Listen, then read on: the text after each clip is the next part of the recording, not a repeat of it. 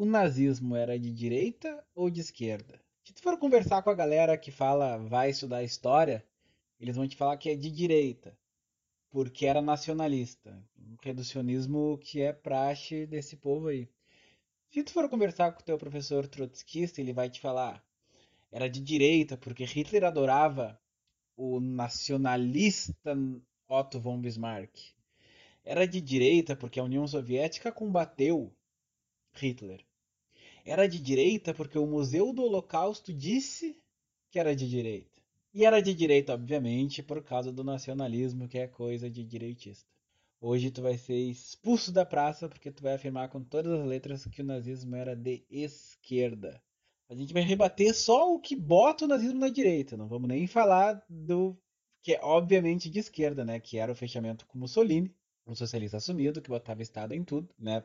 Tanto é que Alemanha e, e, Itália eram as principais amigas ali, né? Até entrar o Japão na história. O desarmamento que Hitler fez, até um livro sobre isso, chamado exatamente Hitler e o Desarmamento. A economia totalmente direcionada, protecionista. Fica com a gente, é o profeta da praça. Entrou em guerra com a União Soviética e perseguiu comunistas. Isso é verdade mas também foi o único país que teve um acordo de paz com a União Soviética. O tratado chamou-se Ribbentrop-Molotov, que nada mais era do que o nome dos embaixadores dos dois países. Então veja bem, a União Soviética era conhecida como cortina de ferro exatamente porque ela não conversava com ninguém, exceto com o tio Adolfo Hitler. Este acordo de paz, na verdade, era um tratado de não agressão que fizeram a Alemanha e a União Soviética nessa época, resumia o seguinte: Vamos invadir a Polônia, dividir ela e odiar o imperialismo capitalista britânico opressor. Basicamente era por isso que eles fizeram esse acordo. Qual lado gosta do capitalismo opressor? Esse tratado, o Ribbentrop-Molotov, ele é bem importante quando tu faz uma pergunta que parece simples, mas o professor trotskista nunca fez, que é a seguinte: por que que a Alemanha de Hitler matou mais judeus na Polônia do que na própria Alemanha? A resposta é União Soviética. Um pouco antes do de Hitler invadir a Polônia, ele pode ver todo filme que tu vê, ou a maioria dos filmes que tu vê sobre o nazismo, vai ser em Varsóvia ou em Auschwitz, que não se localizam na Alemanha, né? Se localizam na própria Polônia. A, e o que, que a União Soviética tem a ver com isso? Um pouco antes já depois do acordo Ribbentrop-Molotov, esses a União Soviética invadiu a Polônia primeiro, primeiro que o Hitler no caso, e executou 120 mil pessoas, se não estou enganado, ou 20 mil pessoas, 20 mil pessoas. Parece pouco, né? Ainda que a Polônia seja minúscula. Mas a pergunta é quem foram os executados durante esse terror vermelho que aconteceu neste caso na Polônia, né? Mas houve também no Camboja, em vários outros países, etc.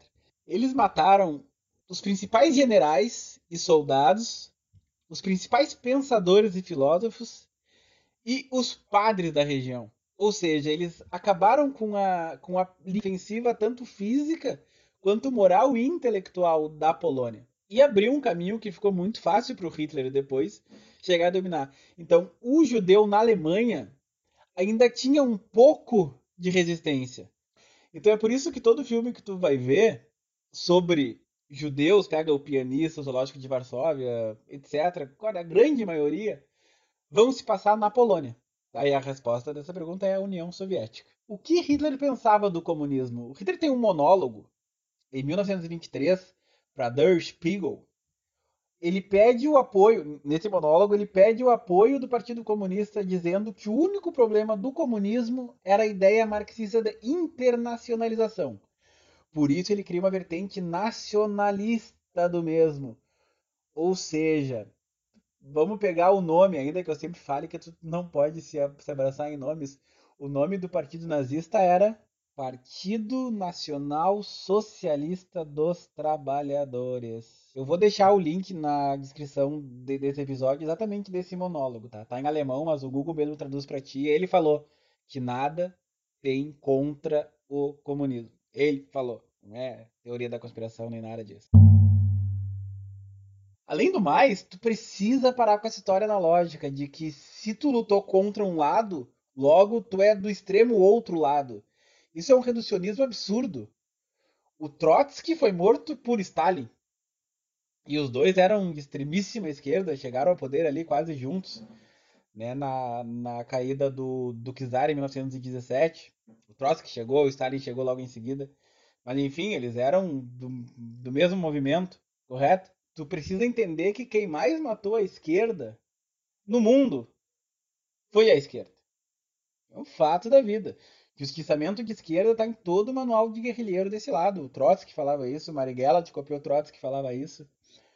Ou tu acha que o nosso regime aqui, que fica um exemplo mais claro pra gente, nosso regime militar, matou mais comunista ou comunista matou mais comunista? A própria esquerda matava comunista. Pensa bem, tu faz parte de um time que rouba banco, que sequestra embaixador, que vai na casa da amante de um senador e rouba um cofre com milhões de dólares. O que que tu acha que aconteceria contigo se tu traísse o movimento? Fala pra nós. Pois então, ainda sobre o nosso regime, tu acha que ele foi de direita porque ele era contra a esquerda? Você é burro, cara, que loucura. Como você é burro. Cara, houveram mais de 500 estatais durante a ditadura. Quem gosta de Estado? O militarismo não é e nunca foi sinônimo de direita. O Fidel era militar, o Chaves era militar. A grande maioria dos ditadores de esquerda no mundo começaram a, a, carreira militar. Então, o nosso regime ele é por definição positivista. Isso está na própria frase da bandeira, Ordem e Progresso, que é a frase da vida do Augusto Comte, o entusiasta desse, desse movimento, né? o principal nome do, do, movimento positivista. Que se for botar no Wikipedia agora, bota no Wikipedia agora nesse momento, tu vai ver que o positivismo é ciência. Teste, comprovação, tudo que interessa, blá, blá, blá, é a renúncia a Deus e o sobrenatural. Então tu tem que se decidir. Ou a direita é terraplanista e não toma vacina, ou é positivista. Porque o exército era positivista por definição. E nada mudou, tu vê, os, os lemas até hoje eles são positivistas, né? O que, que aconteceu na nossa história aqui? Quando Dom Pedro II caiu, pro único e verdadeiro golpe que aconteceu nesse país, a Marechal Floriano, não foi o, o, Floriano, foi o Fonseca, o Deodoro da, da Fonseca assumiu ali e já mudou a nossa bandeira, que era monarquista, que fazia menção ao ouro, aos Habsburgo, etc e tal e colocou a frase Ordem e Progresso, que é patética, diga-se de passagem, tem uma bandeira isso aí, mas enfim. E desde ali, Marechal, né, a República das Espadas, ele e o, e o, e o Floriano Peixoto, são militares, são, né? Então, e o pensamento nada mudou no nosso 64, na nossa ditadura, nada mudou, é o mesmo pensamento positivista. Então, a direita, o exército, por definição, não pode ser de direita, porque se a direita gosta de Deus, por exemplo, e o positivismo, por definição, na Wikipedia, a primeira frase é renúncia ao sobrenatural, é testes, é muito empírico, é, faz testes e sobretestes e contraprovas, e a partir dali tu vai ter uma filosofia de vida. Então essa coisa de que lutou contra um lado, logo é do extremo oposto, não faz nenhum sentido, é uma falácia, é raso, é um reducionismo muito, muito absurdo. O próprio conservadorismo não é necessariamente de direita. Eu nunca li sobre ninguém mais conservador do que Fidel, por exemplo, que não deixava entrar um carrinho que prestasse lá na, naquela, na, na, na ilhazinha dele. Sobre a perseguição de comunistas que o Hitler iniciou, houve, de fato. Mas houve essa perseguição tanto quanto houve a perseguição de todo mundo. Eric Voegelin, um dos principais pensadores da direita até do nosso tempo, foi perseguido por Hitler ali, teve uma história quase cinematográfica de sair a, o, o, exército da SS chegando, ele pulou uma janela e tal. Tem uma coisa. Viraria um filme isso aí, né? Ele é um pensador que o Olavo fala muito, que eu diria, inclusive, que é o principal pensador do movimento conservador, pelo menos naquela naquele momento ali. Ele foi, foi, foi perseguido, a Carlota Grã-Duquesa, aristocrata, foi perseguida. Von Bernstorff foi perseguido. Matemáticos, judeus, brancos, negros, católicos foram muito perseguidos. Reformistas foram perseguidos e, pasme, nazistas. O próprio Hitler acabou com o primeiro batalhão de assalto da SS porque ele falou que eles estavam sabendo demais. Ou seja, perseguiu o comunista que nem perseguiu todo mundo. Ai, mas o consenso científico do Museu do Holocausto disse que era de direita. Aqui vai uma explicação bem rápida. Você não precisa nem ler Gramsci para saber que a esquerda domina a academia. Todo mundo sabe disso. As páginas de memes de humanas no Facebook já nos ensinaram muito bem como funcionam as faculdades, o jornalismo e os especialistas. Certo? Inclusive eu tô lá, tô terminando a faculdade de História e, cara, é isso aí mesmo. É mina peluda e tudo mais. É luto na morte de Hugo Chaves, entendeu? Fato da vida. Mas não, tu tem que acreditar que, sei lá, seis em dez integrantes da academia, sendo que ciência não é democracia, sobretudo ciências humanas, enfim, pessoas que tu nem sabe quem são ou que defendem, disseram. Tu vai se abraçar num, numa informação que tu não, não sabe a veracidade dela de fato. É isso que eles querem, né? Aqui tu pode escolher a tua teoria da conspiração favorita. Tu pode escolher Soros e a Open Society, que quer botar o comunismo no mundo. Fato da vida, tá lá no site do cara, ele quer um governo global. E é isso que a direita menos quer. A direita é local, por definição. Ou tu pode pegar os socialistas fabianos ingleses, a quem o Fernando Henrique aqui era muito ligado, inclusive. A escola de Frankfurt sempre pregou essas palhaçadas também. E aí tu vai entender a moral desses consensos acadêmicos e de toda a agenda esquerdista mundial ser exatamente igual. Mas o Hitler tinha o Otto von Bismarck como um ídolo. Certo, quem foi Otto von Bismarck? Esse cara era tão bizarro, tão complexo da Otto von Bismarck, ele unificou ali a Alemanha em 1870 e poucos. Por que, que ele unificou a Alemanha? Porque, segundo ele, e faz sentido, né? A Alemanha sempre fez parte de um, de um império ou de um, uma parte. É só tu pegar a, a nomenclatura, era, a, as nomenclaturas eram Império Germânico Britânico, era germânico alguma coisa, austro-húngaro. Então a Alemanha nunca teve de fato a sua independência, digamos assim, né? Eles sempre estavam à, à, à mercê de outros povos e tal. E o que que tu precisa para ser nacionalista? Para ser nacionalista não, para ser para ser um, um estado de fato, né? Tem um livro chamado A Virtude do, do Nacionalismo que o Evandro Pontes, quem, quem, quem traduziu, tá? Ele é de um judeu, do Yoram Razoni, o nome desse cara.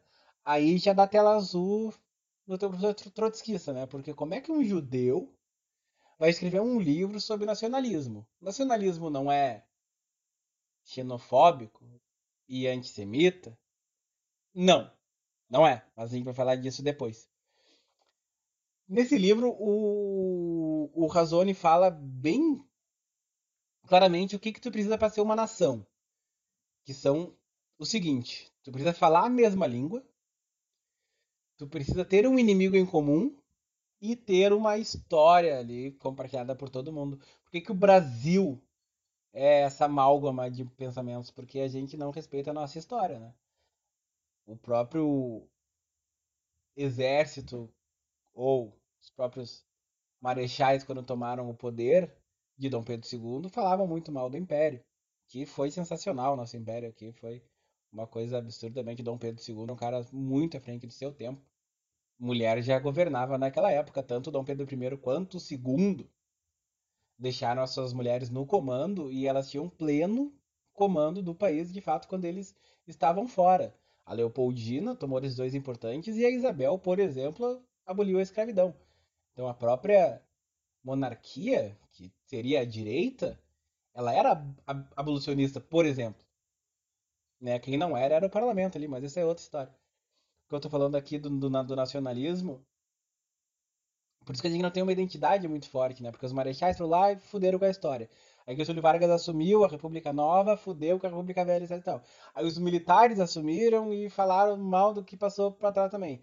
Aí o Diretas já assumiu lá, já com um monte de professor trotskista, etc e tal, e falaram mal de novo. Então, e aí o PT assumiu e falou mal pra caralho. Então a gente não, não conseguiu se abraçar numa identidade nacional ainda, né? E esse é um é muito é muito grave isso, na verdade. Porque isso a gente nunca vai ser patriota se continuarmos assim, como é os Estados Unidos, por exemplo. Todo mundo sabe lá os pais fundadores de cor. Enfim, foi só um parêntese aqui. Então, vendo isto, observando isso, Otto von Bismarck falou: Cara, vamos nos juntar aqui, porque tá um monte de gente aí. Para que ter ideia, na, na Áustria, que era fechamento ali com a Alemanha, fez parte, desfez parte, etc e tal. Mas na, na própria Áustria, até hoje, ou pelo menos naquela época, tinha 16 línguas quase que oficiais. Né? A, a Áustria era a Veneza dos tempos contemporâneos, todo mundo ia estudar lá. Grande nome desses pensadores que eu te falei aqui estudaram lá, né? Muitos iluministas estudaram lá, a própria escola austríaca, por exemplo, que é do liberalismo, de Mises, de Hayek, etc e tal. É por isso que tem o nome, né? Escola austríaca. Enfim, tinha tanta língua, tanta cultura diferente, tanta gente diferente, que esse Otto von Bismarck falou, cara, a gente faz parte disso, daquilo, daquilo, vamos se unificar aqui. Quem fala alemão, vem pra cá. E vamos criar o nosso, vamos se separar desse cara. Ele unificou né, a Alemanha, na verdade, aquele espaço ali já existia, obviamente, né, geograficamente e tal. Mas até a galera já entendia como, como um espaço germânico ali. Então, se for estudar Otto von Bismarck, é muito mais complexo do que falar que ele era um direitista porque ele unificou a Alemanha. É, é um reducionismo mais uma vez, né? Quer dizer, entre outras coisas que esse Otto von Bismarck fez, ele tem um livro chamado Kulturkampf, Guerra Cultural. Quem é que adora esse termo? O que aconteceu na China de Mao Tse Tung? Pois então, em essência, essa guerra cultural do Otto von Bismarck lutava contra a Igreja Católica, porque ele dizia que a Igreja Católica não é alemã. Ainda que a palavra católica signifique universal, né? Mas enfim, a Alemanha sempre teve os seus próprios tradutores, né? O próprio Martinho Lutero, por exemplo, traduziu a, a, a Bíblia do latim pro, pro alemão ali para democratizar o estudo da Bíblia e tal. O que é até louvável, né? Mas o que Lutero fez depois disso também desvirtuou um pouquinho, mas não é disso que a gente veio falar aqui. Mas eu te pergunto, qual lado defende a Igreja Católica? Agora a gente parte para a parte que tu mais vai ouvir falar no teu debate. Ignore a palavra socialista no Partido Nacional Socialista dos Trabalhadores Alemães. Foque na palavra nacional. Logo é de direita. A gente tem que entender. Aqui tem que dar uma longa volta na história para entender o que, que era o nacionalismo alemão. Pega a caneta aí que vamos longe. Tu não vai conseguir entender o que foi o nazismo sem saber o mínimo de judaísmo. Olha, eles mataram os judeus, meu Deus. Né? Que novidade. Da Guerra dos 30 Anos e a sua consciente, consequente, desculpa, paz de Westfália. E principalmente, e que ninguém te falou isso na escola, o movimento romântico. Vamos começar por esse último. O que, que foi o movimento romântico? O movimento romântico, em perfeito oposto ao movimento iluminista, o que, que foi o iluminismo? Eram pessoas das, dos feudos, né? O feudo era, sobretudo, rural. Pessoas das grotas, digamos assim, da roça, que vão para a cidade, se deslumbram com luz e com os burgos, né? Os burgos eram os comércios ali, muito dominado, inclusive, pelos judeus. Bando de burguês safado! Aí surge o movimento iluminista, né? Essa ah, tecnologia, etc e tal. O romantismo é o contrário. São as pessoas da cidade, do iluminismo ali, das luzes, da tecnologia que vão para a roça, vão para as grotas, vão para os feudos, digamos assim, e se maravilharam com aquela vida rural. Certo? Esse é o movimento romântico, que eu acho absolutamente natural. Tem muita história boa aí no, nas cidades mais afastadas, é show de bola. O problema é que na Alemanha eles ficavam usando droga, aplaudindo o sol, escrevendo e criando explicações pseudocientíficas sobre tudo movimento, como exemplo, nasce em obras como Frankenstein, que se tu pensar bem, mostra o quanto a ciência está acima de Deus e que o homem pode tudo. Baseado muito em Darwin, um entusiasta do movimento romântico, aliás, se tu leu Darwin e acha que ele impactou só na biologia, tu não entendeu nada. O Darwin pregou que não, a vida não veio de Deus. O homem é o centro de tudo com um racismo impregnado, chamava africanos de selvagem e falava que o branco era raça superior. Sim, Darwin falava isso. Somado aos tomadores de cogumelo do movimento romântico, deu origem a alguns mitos muito malucos, como o mito hindu-europeu. Era uma espécie de religião étnica que colocava o ariano acima das outras raças humanas. A teosofia de Madame Blavatsky, por exemplo, que misturava racismo, darwinismo, Deus e busca de conhecimentos dos mistérios, um obscurantismo. Cara, era tanta bosta misturada que eles chegavam a afirmar que o homem de Cromagmos, de Cromagos, fora o primeiro ancestral do, do, do Homo sapiens, pelos motivos de ele ser branco. Pudera, era muito ofensivo tu vir do macaco. Né? A teosofia defendia uma tese muito doida que o povo era dividido em seis partes, que ia de gigantes a homens que nasciam de ovos, umas maluquice e, veja bem, arianos como a raça superior. Depois dos arianos vinham os negros os latinos e os judeus. Ou seja, ali, entre os humanos, nessa teosofia maluca, os arianos eram a raça superior. Certo? Então tu nota que esses termos, esses estudos, essa maluquice toda veio antes do nazismo. E o quanto muitas religiões beberam dessas fontes, né? E bebem até hoje. Como, por exemplo, o Espiritismo, que diz que se tu for ruim nessa encarnação, tu vai voltar na África. Cara, é mais ou menos isso aí. Me desculpa, meus amigos espíritas, mas. O Espiritismo bebeu muito dessa ideia de raça, de Darwin, de Deus etc. Enfim, só um parêntese aqui.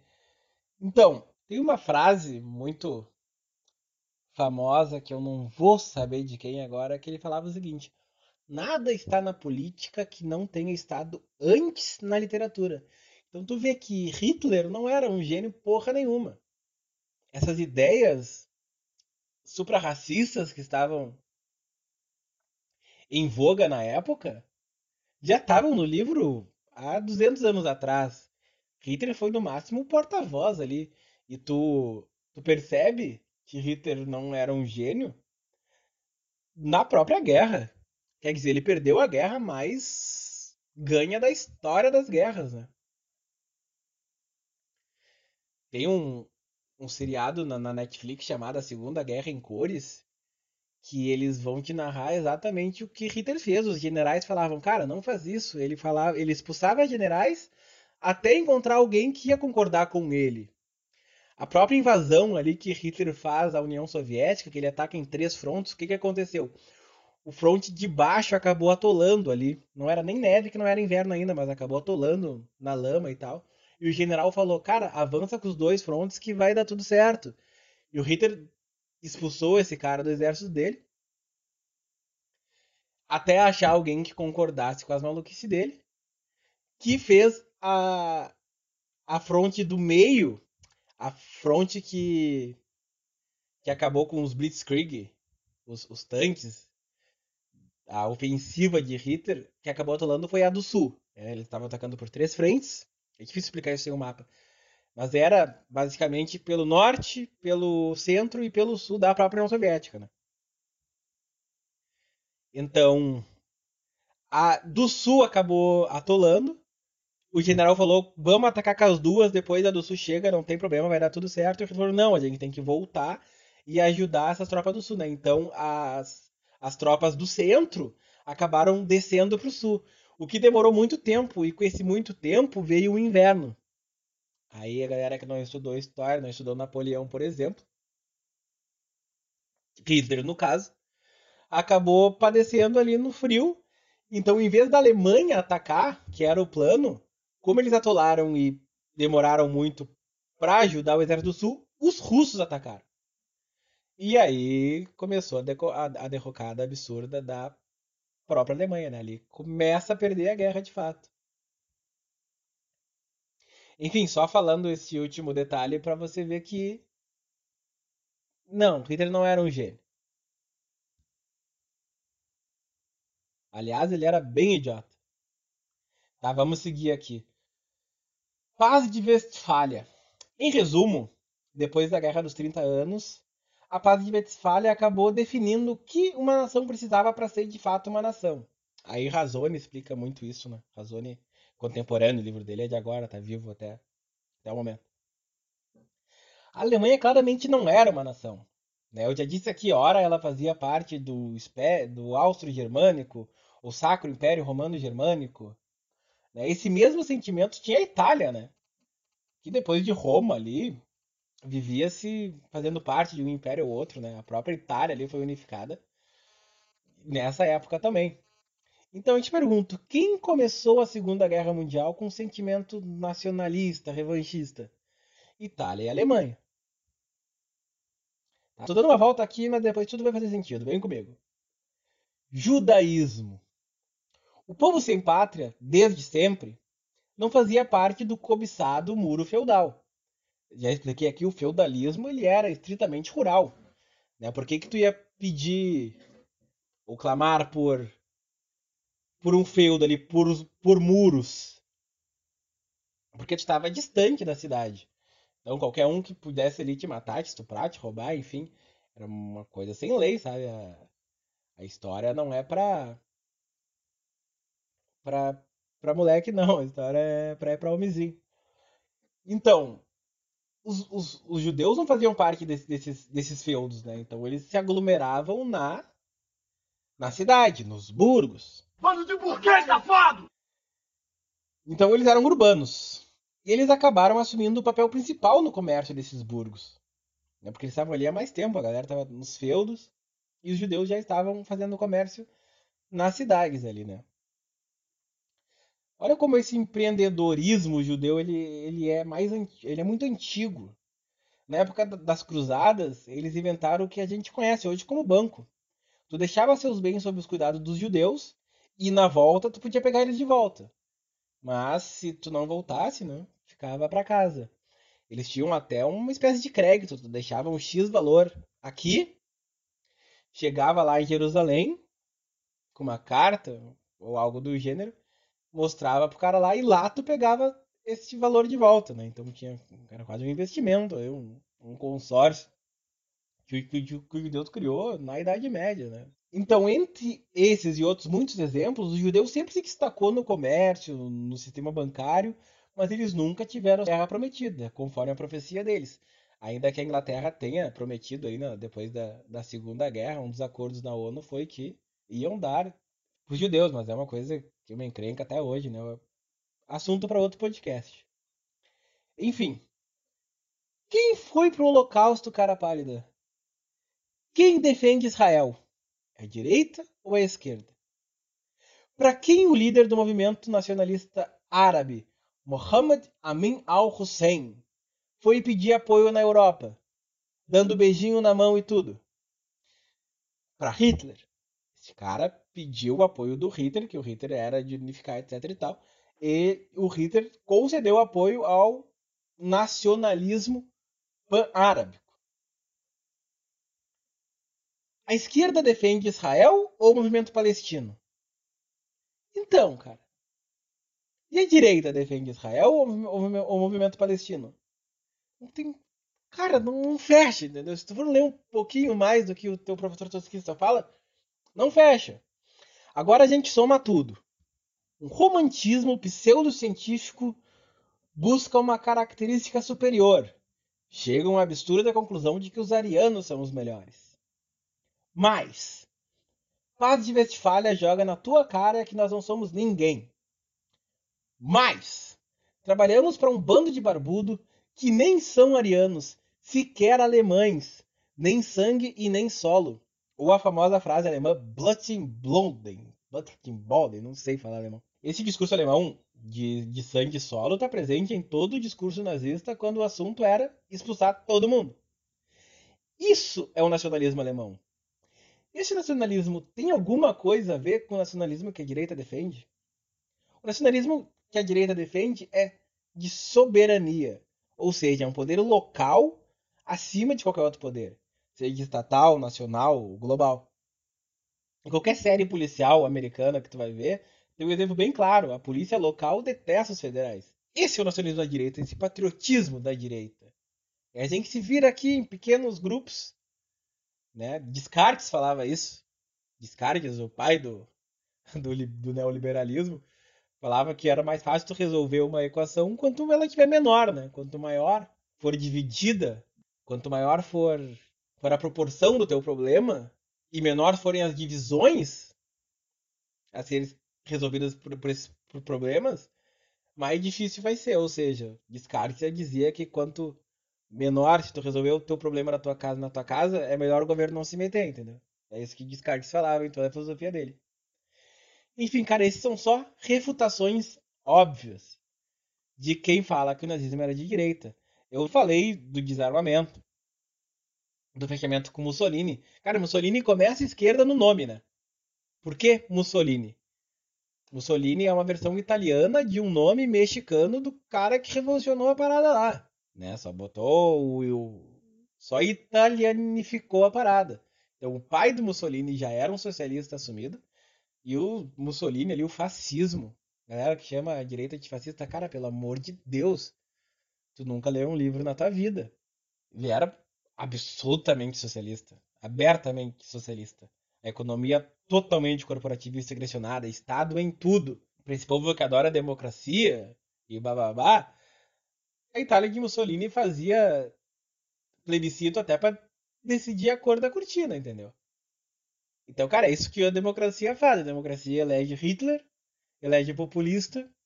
A supra-democracia é o fascismo. Né? Todo mundo participa de tudo, o Estado tá em tudo. E, cara, talvez não seja tão bom assim, né? A economia de Hitler também foi corporativista e era direcionada. Tanto é que o Hitler acende ali nos discursos deles, ganham muito vapor nos próprios sindicatos, que na época eram chamados de corporação de ofício, né? Uh, corporativista, direcionada. Aí eu te pergunto, nosso maior corporativista aqui do Brasil, para tentar trazer para nossa realidade a história, foi Getúlio Vargas. E quem Getúlio Vargas admirava? O Roosevelt de Churchill ou Hitler e Mussolini? Nem vamos falar que o passo seguinte de toda a corporação de ofício são as forças sindicais, né? Quem defende sindicatos? É a esquerda ou é a direita? E aí, cara, eu preciso estudar história, eu tô muito louco, ou o nazismo é de esquerda?